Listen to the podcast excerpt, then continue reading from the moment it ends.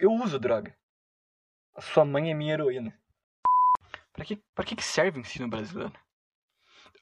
Eu vou te falar, cara. Ir pra escola pública, eu sei como que é escola particular.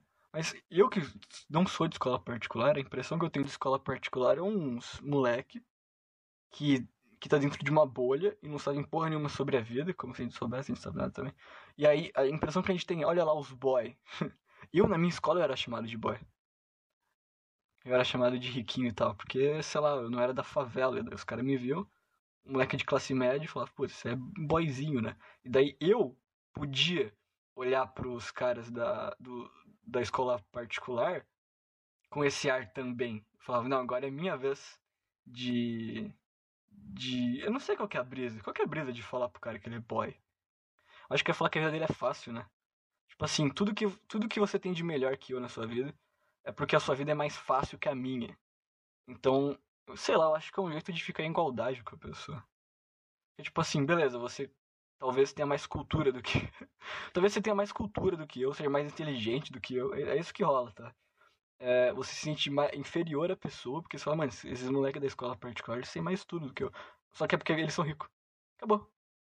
Tudo, tudo que o cara tem de melhor do que você é porque ele é rico. Entendeu? Essa é a sua justificativa.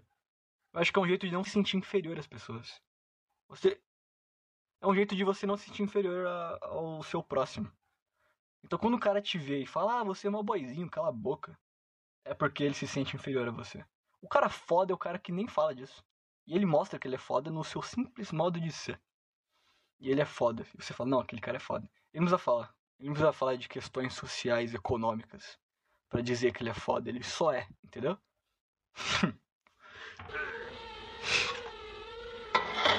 Eu tô com falta de ar. O Santo, Santo Antônio no meu, no meu armário. Tem um carro da Fiat que se chama Pussy. Toda vez é o Fiat, o Fiat Pussy. Vou falar o Fiat Buceta. É isso que eu tenho para falar sobre carros. As pessoas falam sobre participar de um reality show e elas dizem: Você vai ficar numa casa cheia de câmera Cara, a gente já vive numa casa cheia de câmera.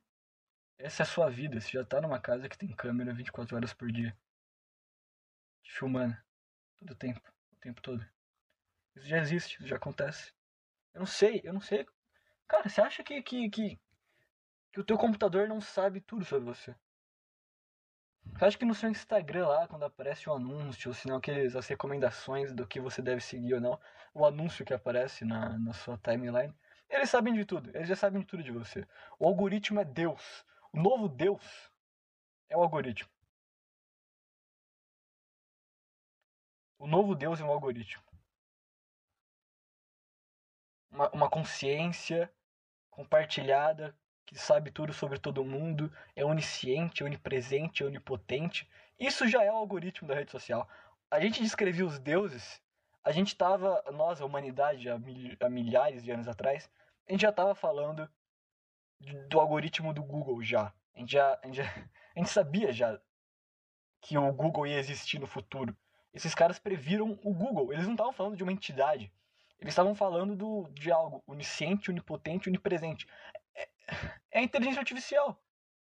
É inteligência artificial. Tá em todos os lugares, sabe que a gente pensa, sabe que a gente fala, sabe que se a gente faz alguma coisa de errado. Eu não duvido nada das pessoas serem presas no futuro por causa de informações que estavam nos celulares delas. Do nada. Tipo assim, o cara ele fala com o amigo dele.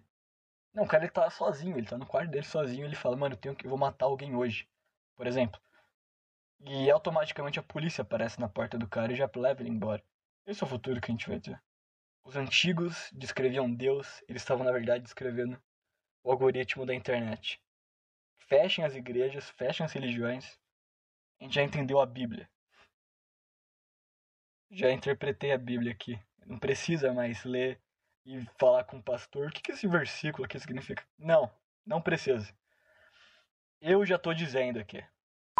Ah, é uma coisa, se Deus quiser me dar câncer, pode dar. Mas eu não vou ficar aqui pra ver. É, eu vou falar sobre a única maneira de alcançar o anarquismo. A única maneira de alcançar o anarquismo, na minha visão, sou um filósofo, sou inteligente, é com cinismo e a rebeldia. existem regras, existem leis, não as respeite. Elas não existem. Elas são imaginações da mente dos políticos. Eles querem te dar direito. Eu não quero o seu direito de merda. Eu não quero seus direitos. seus direitos, não, eu não quero. Não me dê os seus direitos. Eu não consigo ver como que eles podem fazer sentido. Eu não preciso da validação de um cara para viver minha vida. Do governo, do estado, de um, de um velho, de um. sei lá o que são esses caras. Eu não preciso da validação deles para existir. O cinismo tá em ninguém ir na eleição, por exemplo, e votar. Seja cínico. Eleição, eu não sei o que é isso. Eu não considero isso como algo real. Uma coisa que você inventou da tua cabeça, político. E agora você quer me impor essa merda. Eu não sei nem o que é isso. É um esquizofrênico político. Não passa de um esquizofrênico.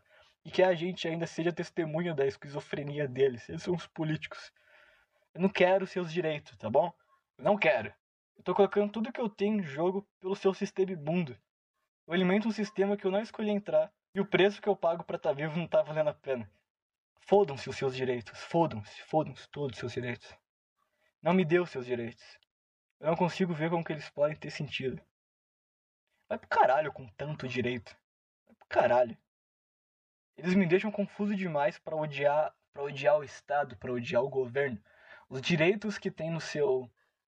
A gente tem tanto direito que eles são feitos pra gente fica confuso demais para odiar o governante. O filho da puta que, que, que dita as regras. Fodam-se os seus direitos. Eles me deixam confuso demais para odiar você.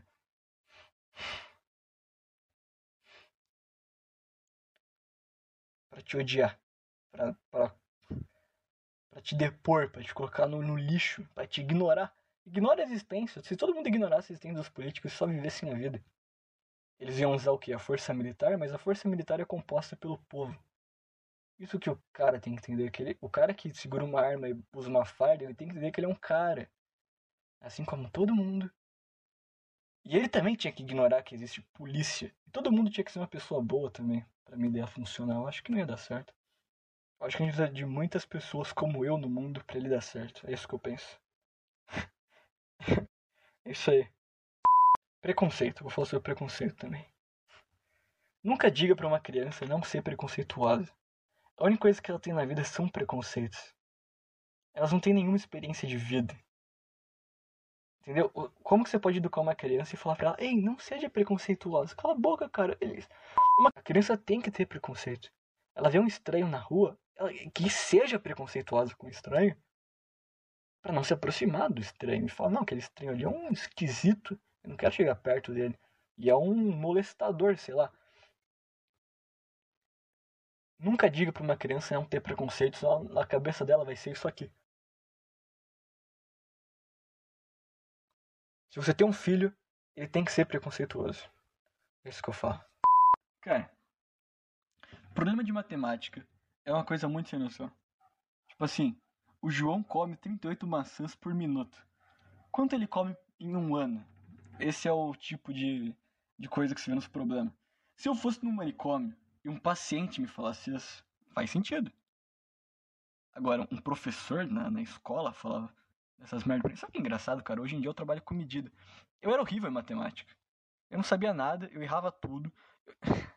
E, e hoje eu trabalho com matemática. Então, ensino brasileiro. Você é uma bosta, você não serve para nada. Os celulares se sugam tecnologia suga sua ânsia de vida. Você está sempre a sua vida inteira dentro de um mundo falso e representações falsas da vida. Você olha no seu celular e você vê uma pessoa ali.